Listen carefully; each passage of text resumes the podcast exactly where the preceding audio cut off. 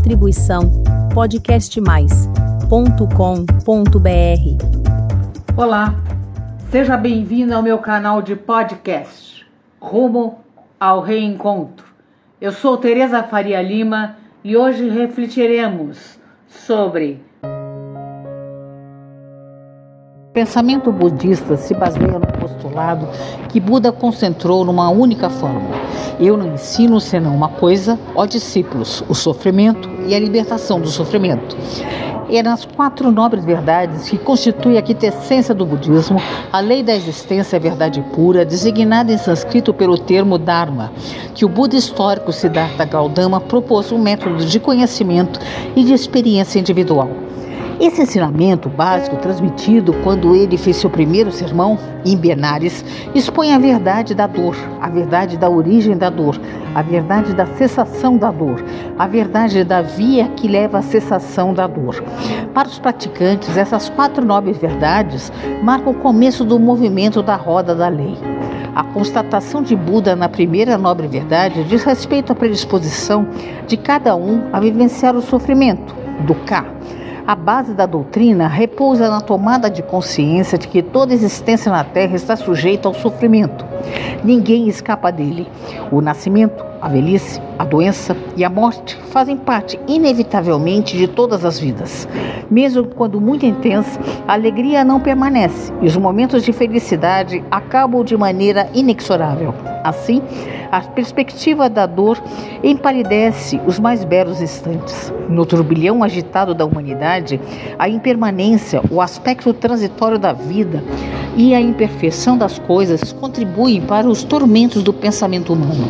Longe de um pessimismo nihilista, a dor do mundo não aparece no despertamento como um princípio absoluto, mas como um efeito resultante de uma soma de causas. Essa verdade, constatada livre do domínio das emoções, deve encorajar cada ser a cultivar sua natureza de Buda e dessa forma seguir a exemplo do sábio dentre os sábios, um modo de vida, uma conduta.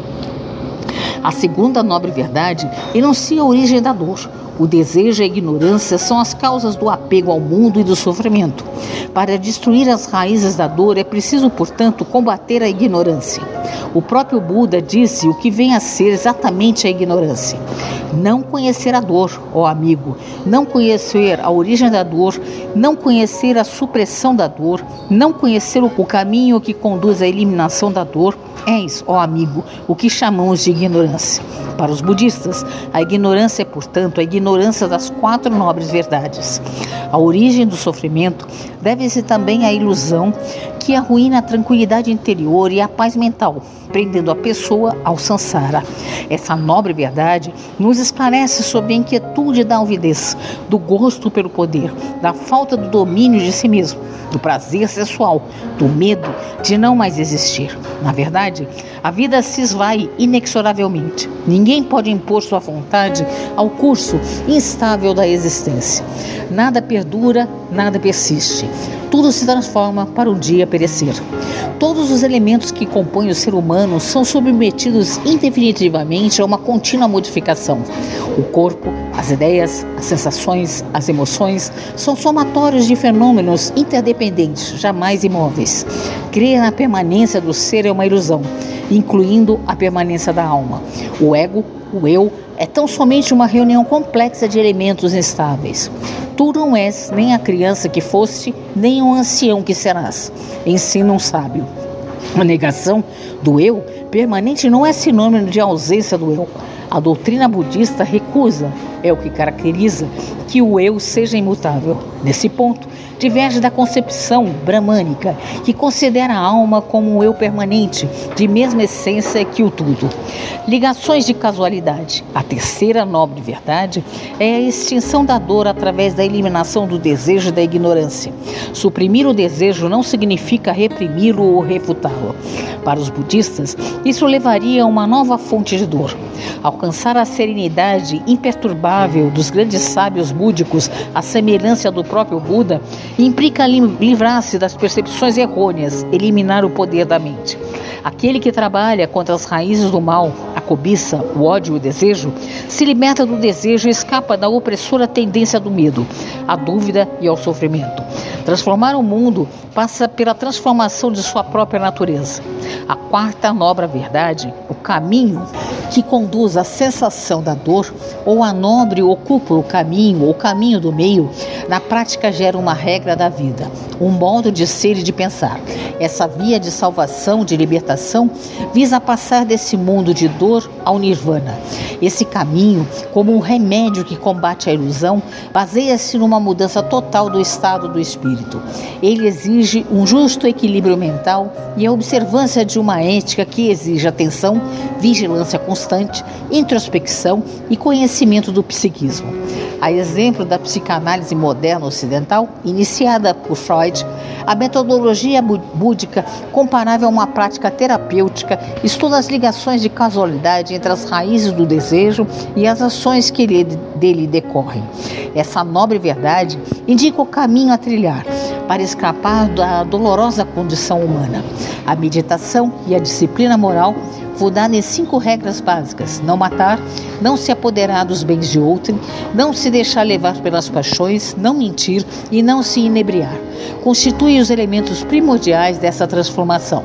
Segundo Buda, o nobre ocupa caminho resume-se simplesmente a abster-se de ações prejudiciais, cumprir as benéficas, purificar seu espírito, tal é o ensinamento dos despertados. O budismo é uma das grandes tradições espirituais da humanidade.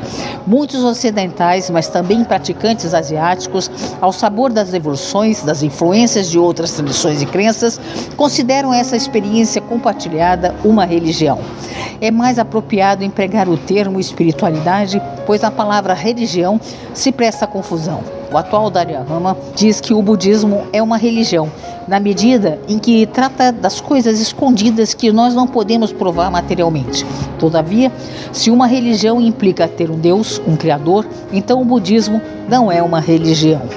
A abordagem búdica se assemelha mais a um sistema ético de vida e uma ciência humana, do que uma lógica especulativa ou teórica, do que uma filosofia estrito senso.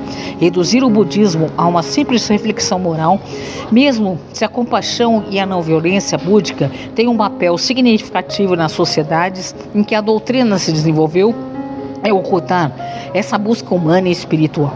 Diferentemente das tradições monoteístas originárias da bacia do Mediterrâneo, o judaísmo, o cristianismo e o islamismo, o budismo não é fruto de uma revelação metafísica. Buda era um homem dentre os homens, um sábio, um mestre, que fez suas descobertas sozinho. Em hipótese alguma, o filho ou representante de Deus ou de uma divindade. Em sua doutrina, a questão de Deus não se coloca. O budismo não é nem teísta nem ateu. Cada ser tem seu livre-arbítrio e escolhe sua via. As questões metafísicas e as considerações teológicas parecem voluntariamente descartadas. As interrogações de alguns de seus discípulos sobre a origem do universo, Buda responde através de uma parábola. Quando um homem é ferido por uma flecha e deseja conhecer, antes que retiremos dele o nome, a casta, os pais e o país de origem de seu agressor, ele põe a si mesmo em risco de morte. Quanto a mim, eu ensino a retirar a flecha. A miríade de escritos e comentários não deve afastar os budistas da mensagem original e universal da doutrina primitiva, que insiste na experiência individual, na verificação por si mesmo. Não aceites o que te é relatado, não aceites a tradição. Não te apresses em concluir que assim deve ser, declarava Buda histórico aos que escutavam. Seguir a doutrina por respeito ou idolatria, acumular análise ou construir especulações arriscadas são desvios infelizes, pois alimentam novas confusões, longe de serem uma autêntica emancipação do coração. A dificuldade está em obrigar-se inteiramente no dia a dia a essa busca de libertação e de despertar, observando o espetáculo do mundo com sabedoria e compaixão. Boas reflexões. Essa foi a minha mensagem de hoje. Obrigada por ouvir. E caso queira receber o aviso dos novos episódios publicados do Rumo ao Reencontro, deixe o seu e-mail em meu canal de podcast. Até breve. Distribuição podcastmais.com.br